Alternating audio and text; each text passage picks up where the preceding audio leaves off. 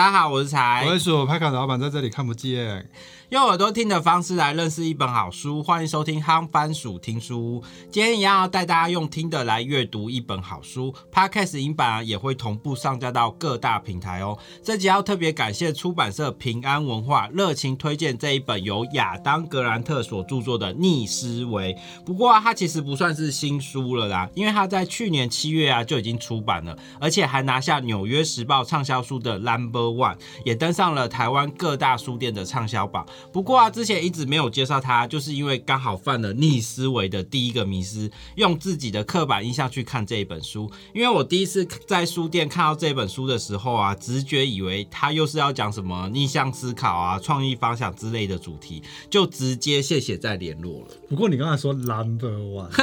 是 number n 好啊，但这本书的原名是 Think Again：The Power of Knowing What You Don't Know，讲的其实是啊再思考的能力。作者认为，在面对很多事情的时候，我们常常会以为我们知道，但其实我们并不知道，我们不知道哦，好像在绕口令啊。结果就这样一路错下去，然后还以为自己很懂，最后就跟一只井底之蛙一样啊，永远没办法进步和拓展视野。所以，如果想要避免这种画地自限问题啊，就要有一套像科学家一样的逆思维逻辑，透过大胆的假设和反思啊，在了解到自己的欠缺和不足之后，才能用更谦虚和谦逊的态度去重新学习，让问题啊带领我们找到真正的答案，而不是单凭那个经验或是直觉啊。或甚至是用刻板印象来下定论。其实，在看这一本书的时候啊，我脑中一直出现孔子在《论语为政》里面对子路讲的一段话：“知之为知之，不知为不知，是知也。”这一段话，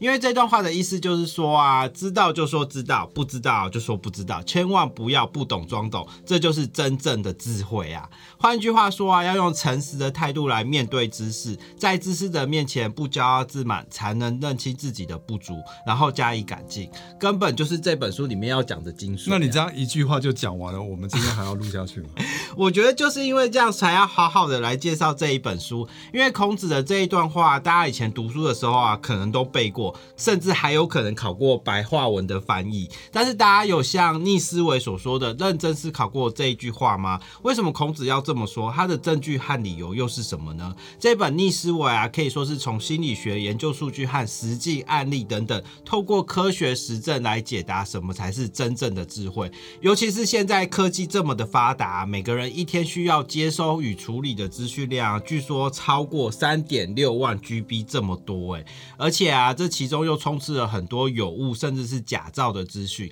所以如何思考和辨别讯息的真伪，已经是现代人生存必备的技能。那既然这本书叫做逆思维啊，我记得书里面作者也鼓励大家，对于接收任何的。资讯，或甚至是书里面作者提出的知识和主张，都要勇于提出质疑和重新思考。所以，我们今天干脆就来一个逆逆思维，试着从不同的角度来重新思考作者的各个主张啊。已经看过这本书的人啊，也可以再重新思考看看，你有哪些不一样的观点哦。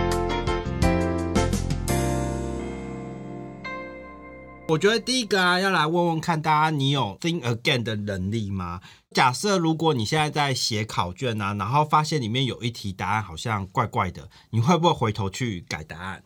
怪怪的，应该是回头再去 check 一下，对我有没有思考错误的地方？就想说，嗯，应该是。选另外一个比较好，所以我就把答案改成。所以你会立刻就是去重新思考，然后再改。也不一定啊，有时候你再回去看呢，还是觉得原本的答案是对的，所以只是在 double check 而已啊。哈，但是大部分的人呢，可能会觉得一改啊，就把对的反而是改成错的，所以他就不想改了。这就是心理学里面所讲的第一直觉谬误，会把过去某一次错误的经验啊，把它烙印在我们脑海里面，然后把它放大。但是根据很多实际的研究发现啊，一般来说，只要你觉得哪个地方有一点怪怪的，然后去做更改的话，有五十趴以上的机会啊，会从错的改成对的，对的改成错的几率大概只有占两成左右。但是以前如果说遇到这种不知道答案是什么的时候啊，我自己的做法啊就把杯啊。就是在那个橡皮擦上面写 A B C D，然后讲，然后滚，然后翻面看选到 A 还是 B 还是 C，就随便就选一个这样子。这样你就是把你的决定权交给铜板嘛？但是我觉得这件事情我倒是有不一样的看法，是说你回头去对了之后，不见得真的就是这样，有可能是真的是错的改成对的。因为以前考试的经验，你再回头去看都会检讨对考卷嘛，对你要回头啊，对这一题我改对了，所以这个还是要回到你每个人经验。如果你每一次都是把对的改改成错错的，那你自然最后你不会再做这件事情嘛，或者是说用那个天灵灵地灵灵点点看，点到谁就是谁这样子，就选那个答案你。要不要直接问唐启阳？但是以前老师还有教过一个更妙的方法，A、B、C、D 选项嘛、哦 b 这个跟 C 的几率会比较大。欸我我觉得这个这个还蛮这一招还比较有用，就是说连续五题嘛哼，A B A B C 或是 C D A B A 什么之类的，你不可能 A A A A，很少出现这种情况，所以你要是连续答案四个都是 A 的，第五题应该都不是 A 的答案。我的意思是说，有些老师会告诉你说 B 跟 C 的几率比较高，这个不会是 A 跟 D。通常设题的时候都会设 B 跟 C，对，像我们我们 F Q N A 啊，后面不是有问三个问题？对？我很少把正确答案放在第一个，因为我如果把正确答案放在第一个，你就不会去看二跟三的选项。但是其实我们在设计 F Q A 的时候，希望你把都它都对二跟三的选项里面也有我们希望带给你的一些知识跟观念，嗯。或是说要去 recap 这支影片要告诉你的重点。所以我答案尽量都是摆在后面 B 跟 C，我很少答案都是 A 的，真所以。大家以后 F Q Q 时间都要选 B 或 C。作者认为，在过去啊，大家不重视 think again 的能力啊，有可能是因为世界的变化比较缓慢，旧有的经验还有知识啊，就能解决生活中大部分的事情。但在变化快速的现代啊，所有的经验和知识啊，可能已经追不上变化的速度了。所以每个人呢、啊需要再有另外一套认知的技能，再思考以及学习的能力。例如说，像我们常常就会被人家拿去做诈骗广告嘛，这时候你就要去找各方的意见，你不能只单看到这一个广告，然后就觉得说，哎、好像是他们对啊，所以你至少还是回要回去问一下本人，我们能回的我就会告诉你，就可以得到答案啊。你至少做这个确认的动作了，就可以避免掉很多。所以这个就是在思考的优点啊，就是说你看到一个讯息的时候，你不要一昧的去相信他说哦，他讲的就是对的，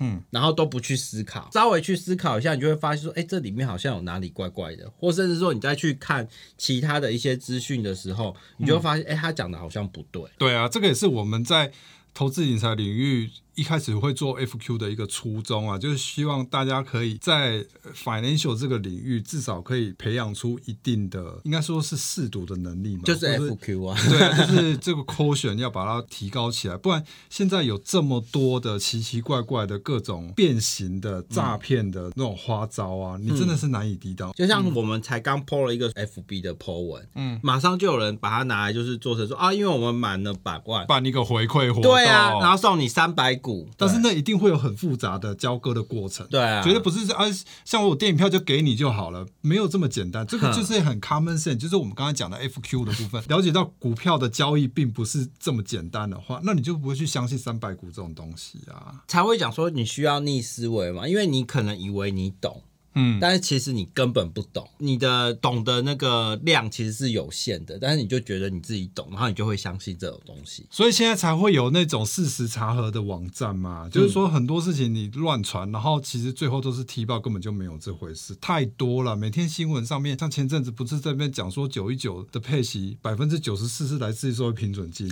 问题是根本完全没有根据啊，因为现在股利占比会先公布嘛，对，他只是看到前两天先公布股利占比只有四趴，所以他就合理的去怀疑说啊，那剩下九十六万全部都是收益平准金，啊，结果人家后来投信就出来澄清说。只有十四趴，其他有很多还是来自于价差的部分。嗯，所以其实就是说，在面对一些新闻啊，或者说一些问题的时候，记得要告诉自己要停下来，然后再去思考一下，甚至是说思考了之后，你再去找其他的资讯来源，嗯，来去做一个比较。那另外作者也提到说反学习啊，就是说我们可能原本以为的知识啊，有可能是错误的。通常遇到火灾的时候，都会想说，哎、那我要躲到浴室里面，因为浴室里面有水嘛，嗯，因为火怕水啊。但其实反而躲在浴室是更危险，浴室有的时候是一个密闭的空间，不通风不通风，它烟出不去。对，这是第一个。然后再来说，浴室里面通常啦都会是塑胶的东西，门门啊，然后上面的板子啊、啊都是塑胶的。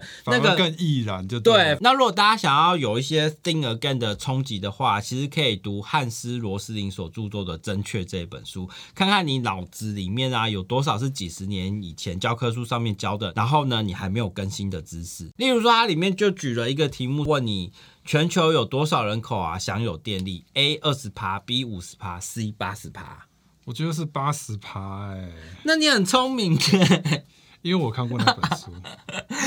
因为我觉得像我自己第一次看的时候啊，我就是选五十趴，因为我想说，电力这个东西很多那种，譬如说比较落后的未开发的地对啊，像是方应该没有。对啊，你的那个知识没有更新，跟不上这个时代的变化，所以你还一直以为说啊，现在还是有很多落后的人口，可能是有五十趴之类的。停留在很久之前，就是觉得说非洲就是某个样子，对啊然后哪里就是某个样子，这对，就是一个刻板印象啊，会有那些刻板印象或者是从以前的教科书上面看到的这样然后你就从此就把它信以为真，就当做是啊就是这样子。他那里面有一个统计，我印象蛮深刻，就是说他去找所有差不多中产阶级级对这个家里我有印的象房间，结果照片去拍回来，其实都长得很像。所以才说，在世界变化的这么快速的现代啊，就是你要不断的去更新你旧有的那些知识或者是尝试，嗯，因为它其实也是不断的在变化的。嗯，作者也认为说，除了对一些观念的看法要随时重新思考之外啊，对于我们规划完善的人生计划，也要保持开放的心态来去思考未来。他甚至是提议说，你可以丢掉你的十年计划，只计划下一步，就能让你愿意去重新思考。可是我们一般看很多书都会说，啊，你要定一个远大的，譬如说十年计划或是二十年计划。没有吧？不算的，我觉得一般人有做到五年计划就很了不起的，十年计划太难了吧？因为现在世界变化那么快，十年之后 AI 会长什么样子？十年之后电动车普及率多少？计划赶不上变化，是因为那个变化太可怕了，所以变动太大的时候，这个计划就失效。哈，你就必须要看当时的情况是随机应变。他这里说了一个故事啊，是说他有一个堂弟啊，小时候就立了一个志愿，说他长大之后要当医生。他也以这个为目标，然后进了医医学院。然后进了医学院之后，他也又做了那个所谓的实习医生。但他在做实习医生的阶段的时候，他觉得非常的痛苦。他其实那时候有想要做一些商业啊，或者是从商等等，或是创业之类的。但是因为沉没成本啊，甚至是说一些外在的。压力，那他觉得说，既然都已经做到现在，那我就继续做下去吧。等到他好不容易终于熬过了十几年当了医生的时候，嗯，他其实很后悔，因为他觉得说这不是他想要的人生，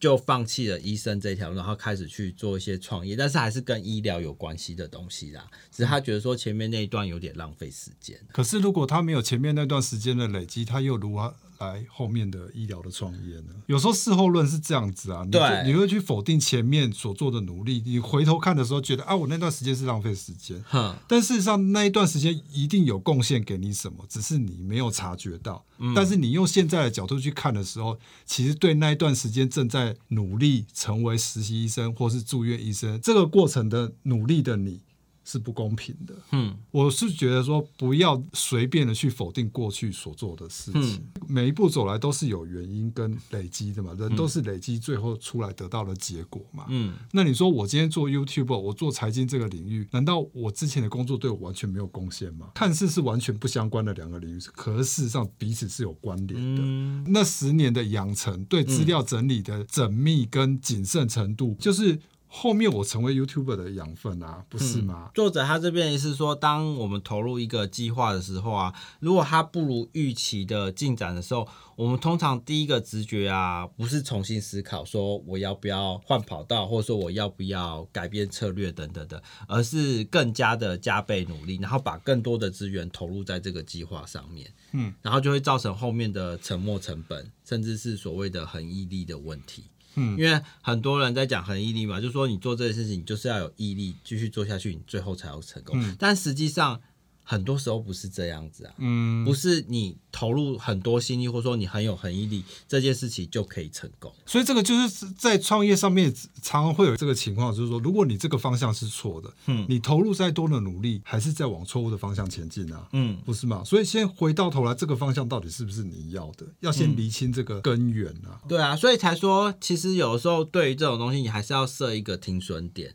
嗯就是你可以给自己一个时间，在这个东西上面努力多久。如果真的不行的话，我可能就要想办法，比如说转换一下跑道。可是我觉得这个说到回来就是一个哲学的问题，也就是说，到底应该要坚持到什么程度，我才可以放弃？你知道吗？就是说，这个永远没有答案呢。我自己觉得说，你可以有这个所谓的五年计划，或甚至是十年计划，但是你必须要随时回过头来检视这个东西是不是如你预期，或者说如你计划的在一步一步的往前进。如果没有的话，那要回头去看说到底发生了什么事情，发生了什么问题，可以怎么样子去做改进。真的最后还是不行的时候，那你可能就要设定一个停损点。对该砍就是要砍嘛。对啊，啊，你就以为股价会让你等到回来一天，结果你就等了五年、十年，他就是没有回到那个家，就没有办法让你解套。那你要继续等下，继续坚持下去吗？那我想到一个日剧叫做《喜剧开场》，有一群喜剧演员撑了十年，但是还是没有起色，最后呢必须要解散就对了。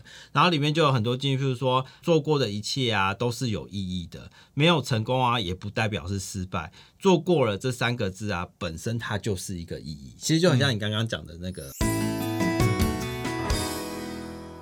那总结来说，这本书啊分成三大部分。首先是从个人为出发点的重新思考，一路到人际之间和集体的重新思考。就像财鼠常常讲的啊，投资没有标准的答案，没有任何事情会是永远正确，也没有一件事啊会是绝对错误的。要人时时保持开放的心态，才能发现多元的意见和可能性。而逆思维啊，就是透过科学家的思考模式，求证、验证，再重新思考，来帮助我们找到破固步之风瓶颈的捷径。以上就是这一集汉番薯听书有关亚当·格兰特逆思维的介绍，希望你会喜欢。如果有任何不一样的观点和想法，也欢迎你留言和大家分享。我们是财鼠，我们推广阅读汉番薯听书，我们下集见，拜拜拜